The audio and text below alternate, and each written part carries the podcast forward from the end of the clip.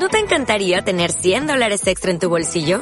Haz que un experto bilingüe de TurboTax declare tus impuestos para el 31 de marzo y obtén 100 dólares de vuelta al instante. Porque no importa cuáles hayan sido tus logros del año pasado, TurboTax hace que cuenten. Obtén 100 dólares de vuelta y tus impuestos con 100% de precisión. Solo con Intuit TurboTax. Debes declarar para el 31 de marzo. Crédito solo aplicable al costo de la presentación federal con TurboTax Full Service. Oferta sujeta a cambios o cancelación en cualquier momento.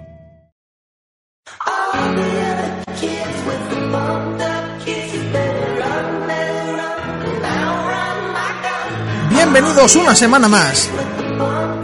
Emitiendo en Fuentes Radio desde el Salón de la Huerta. ¿Qué plan tienes?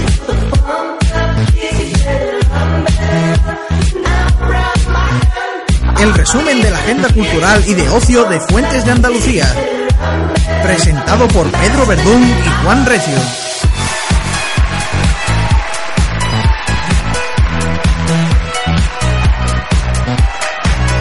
Buenas a todos, os saludamos una temporada más desde ¿Qué plan tienes? Hoy 5 de septiembre, le damos la bienvenida a Pedro. Muy buenas Pedro.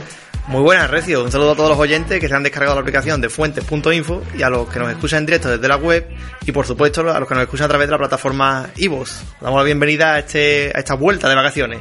Esta segunda temporada ya de ¿Qué plan tienes? Detrás de las vacaciones, volvemos de nuevo a la radio de Fuente. ¿Por qué has hecho estas vacaciones, Recio?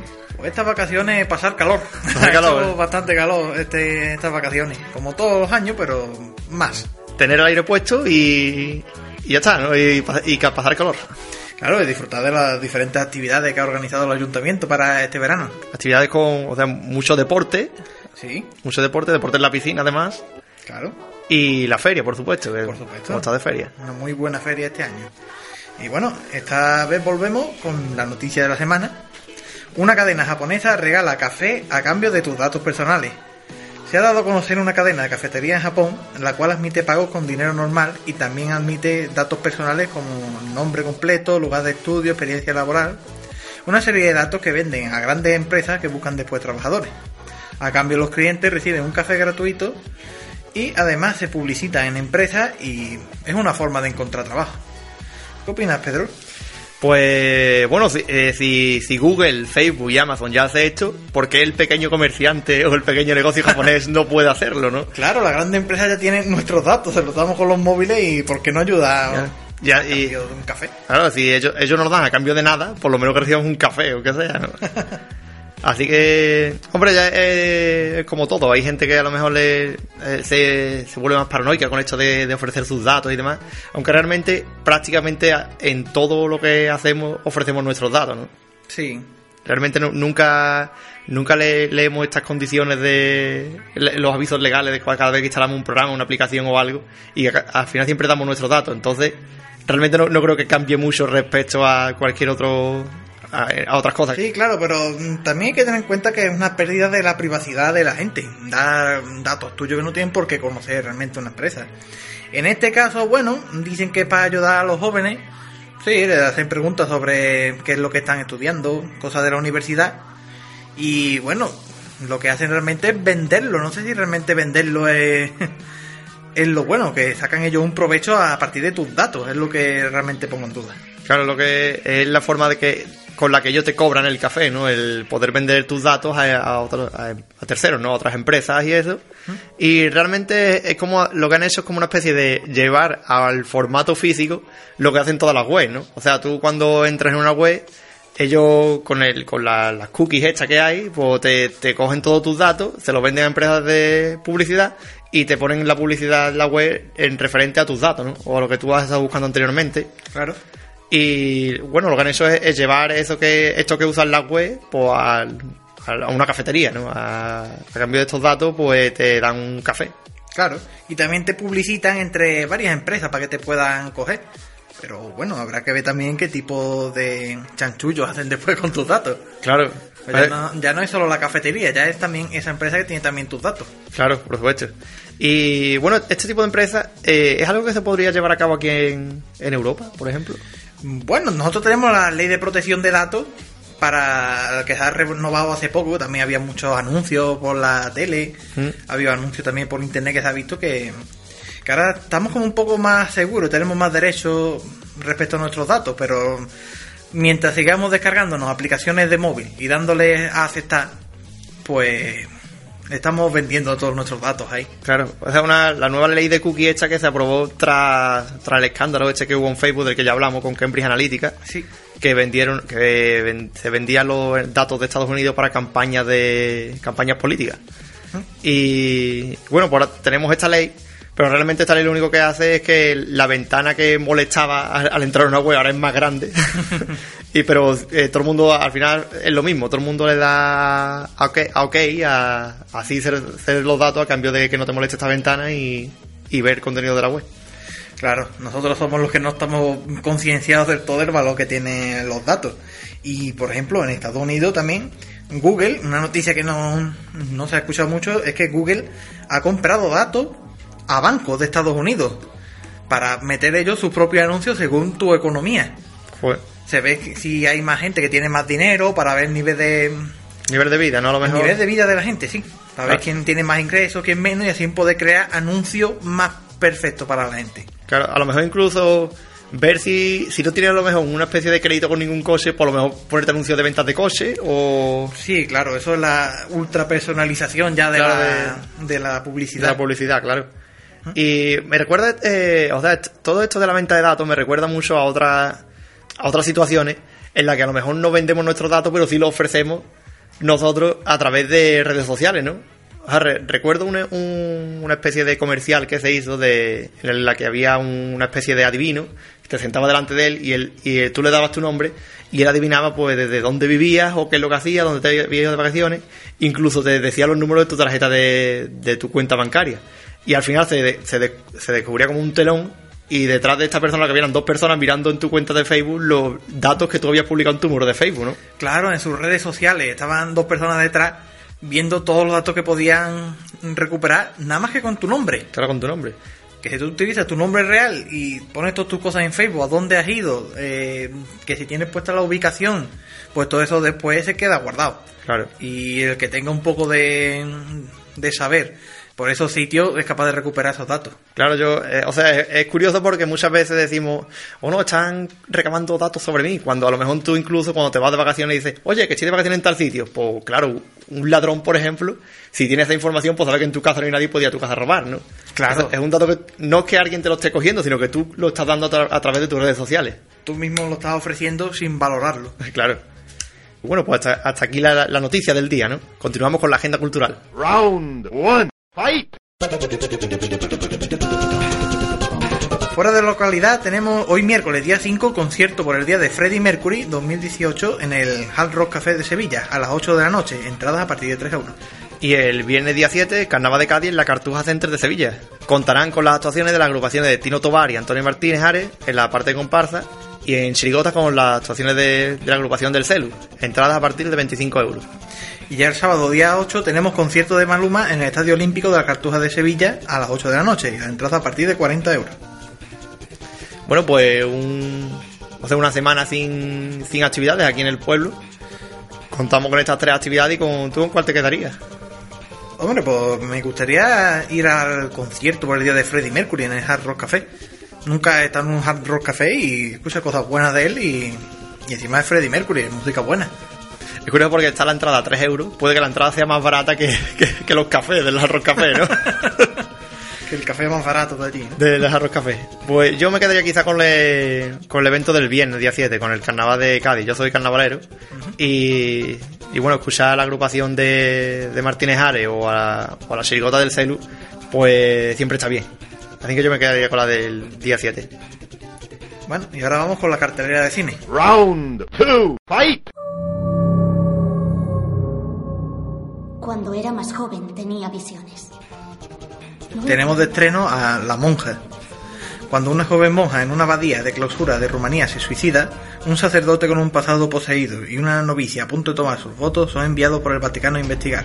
Juntos descubren el profano secreto de la orden. Mis visiones llegaron a oídos de la iglesia. Me pidieron que acompañara a un sacerdote a una abadía en Rumanía.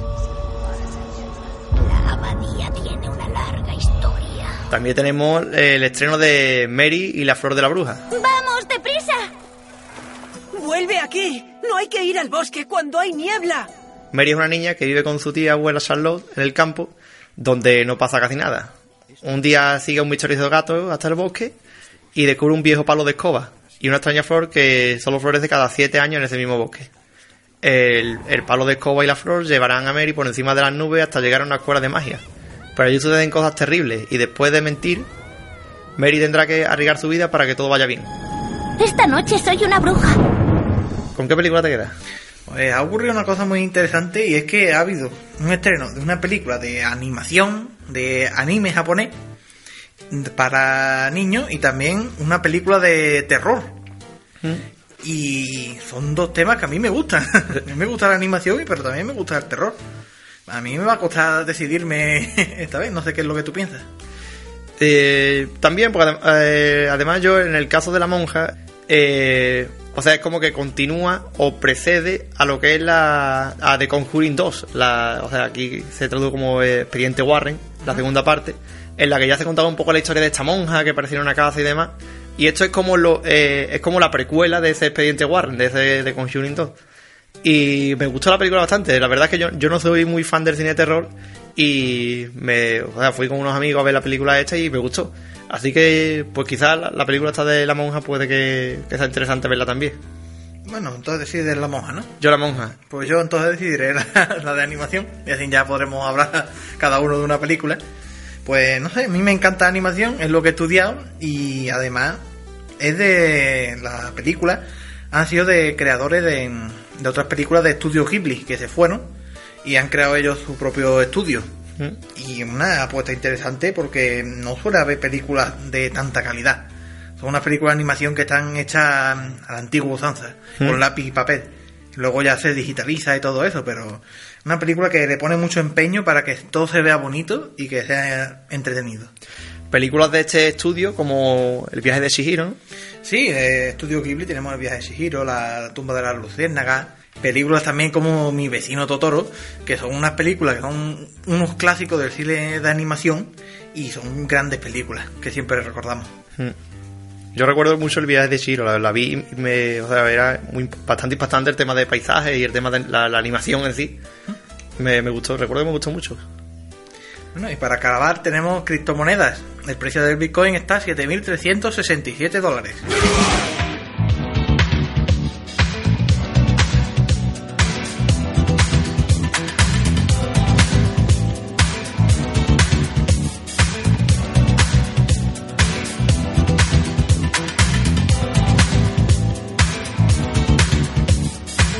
Estás escuchando Plastic Love de Takeuchi Marilla.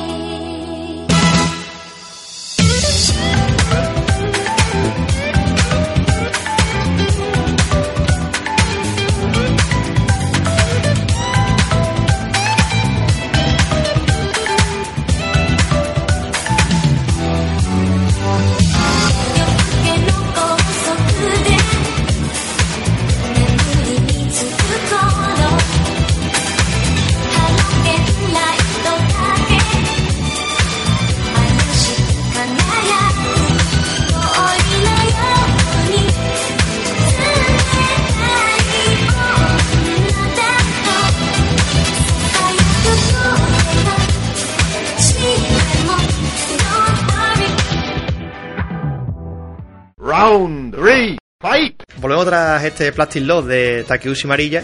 Y bueno, aprovechando que se termina el verano y empieza la, tem- eh, la temporada más fría, ¿no? A lo mejor. Empieza la primera temporada de lluvia, queda, o sea, los fines de semana pega más quedarse en casa. Y bueno, ¿por qué no? Podemos, podemos también plantear eh, formas de ocio estando en casa, ¿no? Que son estos, lo que serían estos juegos de mesa o juegos Claro, son juegos que ahora llamamos juegos de mesa, son unos juegos alternativos, pero antes realmente eran los juegos más comunes. No existía otro tipo de juego hasta que llegaron los videojuegos. Y creo yo que es una buena alternativa a los juegos que siempre jugamos de, de la Play, de jugar al ordenador todo el día o de jugar con el móvil, pues podemos jugar un juego algo más físico, más real, Claro. con más interacción. Y también eh, juegos, o sea, no, no solo nos quedamos en, en cuanto a juegos de mesa, siempre que pensamos juegos de mesa, en juegos de mesa pensamos en el Parsi, en la Oca y estos juegos típicos, ¿no? De, Claro, estos juegos clásicos. y siempre, hombre, hay más allá- hay más juegos aparte de esto, por supuesto. Y Y aquí nosotros traemos una lista. tenemos una lista tanto de juegos electrónicos como juegos de, de mesa, ¿no? Y bueno, empezamos un poco por los juegos electrónicos. ¿Qué tenemos por ahí? Pues tenemos los juegos electrónicos como por ejemplo los Mario Party, Mario Party. el Mundo Switch o el Keep Talking and Nobody Explodes. Este juego es un poco extraño por el nombre, pero es un juego realmente muy divertido. Y es muy divertido. Estuvimos probando lo demás hace poco aquí en la Asociación de, de Informática. Sí, Y la verdad es que es bastante entretenido y, muy tenso. y es muy tenso, muy tenso. Y bueno, vamos a explicar un poco en qué consiste este juego. Claro, en este juego consiste en una persona tiene delante una bomba con un contador hacia atrás y está a punto de explotar. Y en el otro lado tenemos a los otros jugadores que tienen delante suya un manual para desactivar las bombas. Y ahora esto es como en las películas. Uno va explicando qué es lo que está viendo delante de la bomba, si ve los cables, si ve relojes, si ve baterías, si ve todo lo que vea. Se lo tiene que explicar a los que están con los manuales, que ellos no pueden ver la bomba, eso pueden ver los manuales. Y en el manual tienen que mirar cómo se desactiva esa bomba. Claro, el juego consiste un poco en, en eso, en, vez- en, en esa interacción Claro. entre el que tiene la bomba que no, sa- no sabe qué poner en el manual y los que tienen el manual que no saben cómo es la bomba. Claro. Entonces eh, cada uno tiene que describir al otro pues, qué es lo, o sea, qué es lo que tiene delante y qué es lo que hay que hacer, ¿no? Sí, y la eh. verdad, y la verdad que lo estuvimos probando estuvo es un buen- un juego muy entretenido. Un juego que se complica conforme vas avanzando porque hay como diferentes niveles. Claro, al principio solo tiene un par de botones y cuatro cables y lo miras en un momento, pero después cuando son siete botones, 25 cables, dos relojes, eh, un sudoku, un juego y uno lucecita en Morse, pues, empieza a complicarse el juego y la verdad que se vuelve muy, muy, muy difícil, pero a la vez muy, muy adictivo, un juego bastante adictivo. es muy adictivo y muy entretenido y muy gracioso cuando muchas veces dice un cable como es rojo, pero es rojo más rojo, es menos rojo, es más es medio rojo, medio azul. Y después la, la bomba tiene número de serie, pero hay números en el número de serie, son letras, ahí... Es muy divertido. Es la verdad que es muy divertido. Esa confusión es muy divertida. muy divertido y sobre todo cuando hay varias gente controlando el manual. O sea, en la bomba solo hay una persona. Pero cuando hay mucha gente al- alrededor del manual, es, es una locura de juego y es- es- la verdad es que se, se plantea situaciones muy divertidas. Sí. Un juego que también tenemos, el Mario Party, que todos los juegos de Mario Party están pensados para esto mismo. Es una especie de, de recordar los juegos antiguos de mesa, Mm. con pequeños minijuegos que también están muy entretenidos para jugar toda la familia. No son juegos complicados, son juegos sencillos y lo que importa es pasárselo bien. Mm, Esto, además, además nacieron un poco en- eh, por llevar la contraria co- a, a PlayStation y Xbox incluso, porque cuando eh, Wii pensó en juegos más familiares y Xbox y, o sea, eh, juegos más familiares o, juegos más en multiplayer local, no como se conoce, mientras que Xbox y PlayStation iban tirando más por juegos online. Sí. O sea, cada uno en su casa aislado con sus cascos y comunicando con, el- con otras personas en sus casas. Sin embargo, eh, Nintendo tiró por esto de este juego en familia o juego en, o juego en equipo de todos en el mismo salón.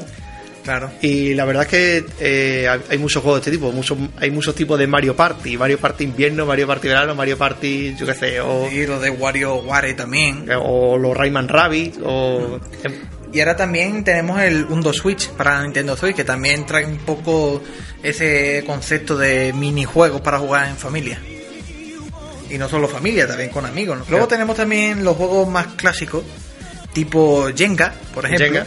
o el Jungle Speed. Jungle Speed más moderno quizás, o sea, el Jenga a lo mejor, Jenga sí lo conoce a todo el mundo, esta torre de, de palitos de madera en la que hay que ir quitando piezas y volviendo a ponerla encima sin que te caiga la torre.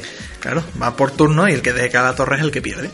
Y después eh, el Jungle Speed es un juego quizá más... También se ha vuelto muy conocido, porque también es muy divertido. Es un juego que en el que hay una especie de tótem en medio, una especie de... Es como una especie de... como los diablos, esto, ¿no? Como... Sí, Es una especie de cilindro de madera deformado, ¿no? O- Sí. Y se van tirando cartas y cuando coinciden las cartas de dos personas hay que lanzarse a cogerlo o hay que evitar cogerlo. Y la verdad que es un juego que también eh, es muy entretenido y que, lleva mucho la confusión, que también Claro. gracias a esta confusión lo, que hace, lo, lo hace también entretenido, ¿no? ¿Y qué más tenemos por ahí? bueno, tenemos ya juegos un poco más para dos personas, como puede ser el Hive, Hive. que está basado también un poco en lo que podría ser los juegos de estrategia, como si fuera también el ajedrez. Mm, La es eh, un juego en el que hay como unos bichos, cada bicho tiene una función y es eso, un juego para dos personas en el que hay que ir jugando, es un poco como, la, como el ajedrez pero sin tablero, ¿no? Eh, Claro, tienes tus piezas, cada pieza hace una cosa, la hormiga solo puede moverse hacia dónde, el saltamonte puede saltar por encima de otras piezas. Y tiene sus propias reglas, pero se complican mucho. Mm. Es un juego en el que eh, eh, se asemeja mucho al ajedrez, como hemos dicho, porque hay como una hay un bicho que es como la, la reina de, del tablero. Y la misión del jugador era intentar rodear por completo la pieza de esta rey, esta reina del otro jugador e intentar que no se lo haga, intentar que a él no se la rodee. Y la verdad es que es bastante entretenido y bastante, o sea, hay que pensar mucho en el juego. Hay- hay- es pura estrategia el juego. Después, bueno, tenemos otro tipo, otro tipo de juegos ya para los que no, por lo menos los que no queramos gastarnos dinero en estos juegos de mesa, en estos juegos de, en estos videojuegos, que son más incluso juegos que podemos imprimir en casa o lo que podemos jugar simplemente con boli y papel. Claro, tenemos por ejemplo el fiasco o las cartas contra la humanidad. Para, eh, para los que no, no hay cartas contra la humanidad, es un juego más para adultos quizás, Sí. en el que hay como dos tipos de cartas, unas cartas negras y unas cartas blancas. Eh, la car- eh, una de ellas empieza en una frase y las otras la acaban. Entonces, claro, cada uno empieza con una, con una de esas cartas y lo que hay, lo que hay que intentar es formar, a ver quién forma la frase más loca o la, fa- la frase, más bestia, Más, la más frase bestia. Digamos la frase más bestia porque la verdad es que hay, hay frases que son, son demasiado. Sí. es muy, un juego muy de humor negro. Sí. Y, pero que resulta muy entretenido también. Y también tenemos hemos mencionado Fiasco, que es un juego de rol de mesa también, con de papel y lápiz. Y es un juego que es un poco más complicado. Es- va sobre crear una historia entre los jugadores y lo que importa en el juego es la historia, no los personajes. Tu personaje cuando tú te creas que tú crees, pues, eh, soy un policía, soy no sé qué. Tú realmente no importas en la historia, lo que importa es la historia en sí y que quede bien la historia. Y queda muy divertido para jugar. Nada más que hace falta unos dados y el manual que es fácil de conseguir. Y a mí me ha dado muchos ratos muy divertidos también. Otro, otro juego de papel que. O sea, al que yo he jugado, que realmente no sé cómo se llama el juego, porque no, cuando me lo explicaron no, no me dijeron el nombre, pues, a lo mejor no tiene nombre el juego, ¿no? Era un. el- o sea, se sitúan las personas en círculo y se. O sea, se, se hacen como una especie de tarjetas en papel. Eh, tú lo que tienes que hacer es. eh, escribes una idea, o, con, o sea, una idea, un concepto, una cosa o lo que tú quieras. Le pasas la tarjeta a la persona de al lado y la, la persona de al lado tiene que dibujar en la tarjeta por detrás eh, lo que él, o sea, tiene que dibujar este concepto o esta idea o esta cosa. Esta persona se la pasa a la siguiente y esta persona solo ve el dibujo y tiene que escribir lo que él cree que significa ese dibujo. Así se van pasando la tarjeta, uno a otro, otro, otro, otro, hasta que al final llega el último y, y, y se crea una situación bastante graciosa porque realmente no tiene absolutamente nada que ver lo que ha escrito el primero con, con lo que ha escrito el último. Claro, esto es como una versión de papel del clásico teléfono. El, tele- el teléfono cacharrado, el teléfono roto, que, Sí. que, que al final pues no tiene nada que ver lo que ha dicho uno con lo que le llega. Pero es, es curioso porque, claro, todo el mundo a lo mejor no, no dibuja igual. Claro. O todo el mundo no dibuja bien. O todo- entonces, claro, los dibujos que llegan a salir son bastante interesantes y bastante graciosos ¿sabes? De- Sí. a través de estas historias. Y bueno, esto ha sido todo por hoy. Nos despedimos con la canción de Pedro. ¿Qué, qué nos trae Pedro? Terminamos el programa de hoy con Face de Zombie Kiss con aquel o Kevin. Eh, hasta la próxima, recibo. Hasta la próxima.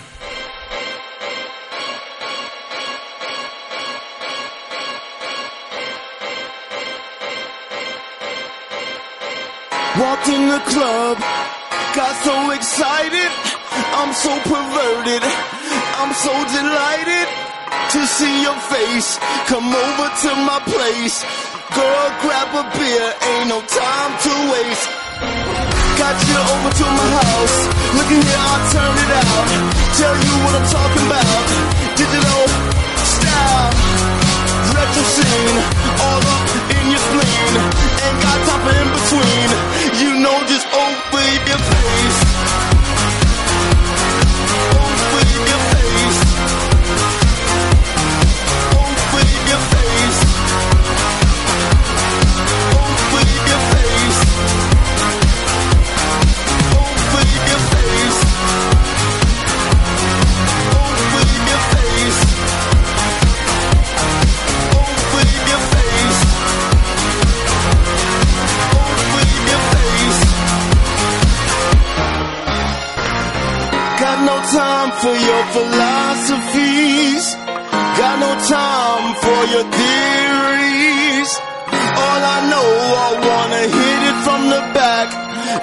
ocean